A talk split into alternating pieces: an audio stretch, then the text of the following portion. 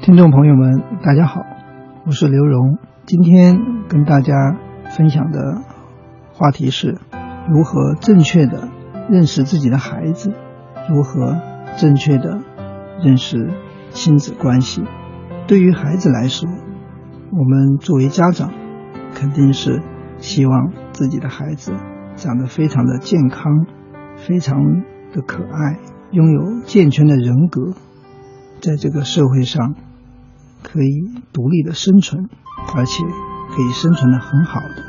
但是呢，为什么每一天我们都能看到孩子出问题的情况？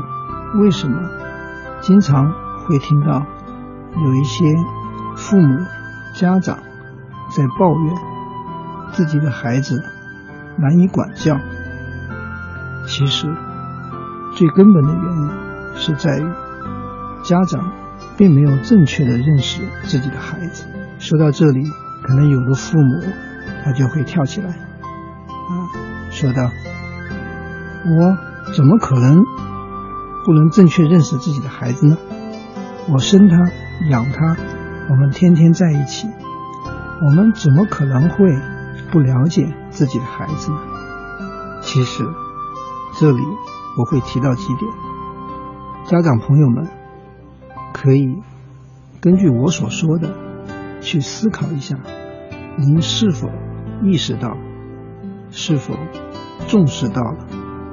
这样，我想您才是真正的、正确的认识了自己的孩子。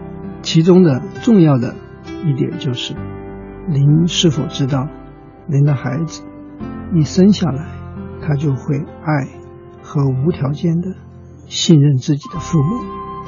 现在我们很多的父母都会觉得自己的孩子好像只听老师的话、同学的话、朋友的话，就是不听家长、父母的话。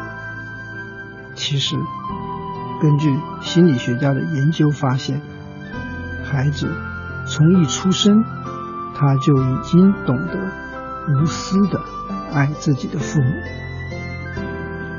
无条件的信任自己的父母，这一点从来都没有改变过。那么，为什么很多的家长和父母会有刚才我所描述的那种认识呢？为什么父母会觉得现在孩子已经不听自己的话了呢？为什么孩子长大了？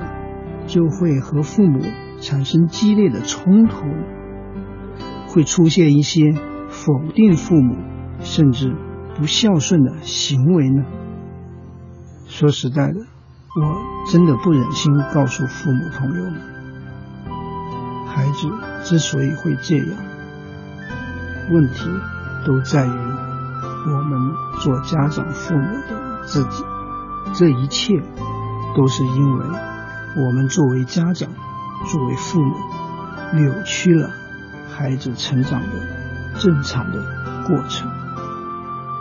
我们作为家长，作为父母，给予了孩子太多的束缚，自己的意愿太多的强加在孩子的身上，让孩子接受我们的控制，接受我们所强加的意愿去成长。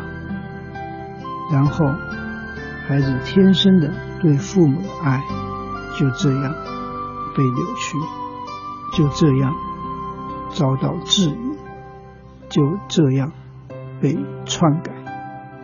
所以，孩子越来越反抗父母的控制，于是出现了与父母激烈的冲突，甚至更有甚者，直接对父母进行否定。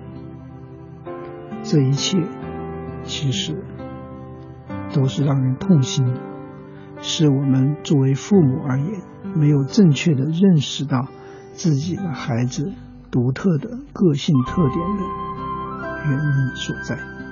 另外，还想告诉广大家长父母的很重要的一条：去正确的认识自己的孩子，那就必须认识到孩子其实一直都是在不断的努力做好，就算当他弄得最糟的时候，他也是想把事情做到最好的。这里可以跟大家分享一个美国著名发明家爱迪生小时候的故事。呃，在爱迪生小的时候啊，有一次呢，啊，老师布置了一个手工的作业。第二天，爱迪生交了一个板凳给老师，老师看了一眼，当场就给扔了，大声的说道：“天哪，我从来没有见过这么丑的板凳啊！”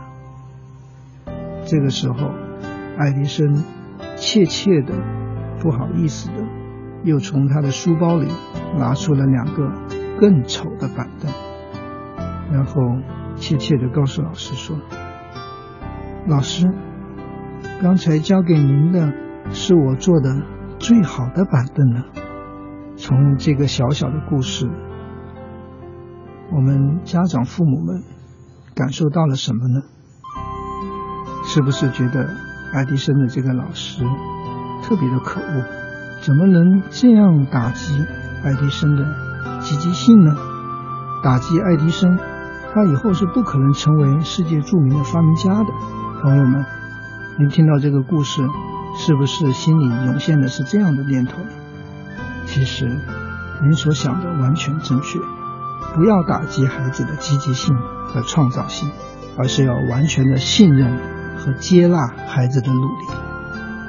我们要知道，孩子天生就愿意做好事，天生就愿意把事情做好，尽他们最大的努力把事情做好。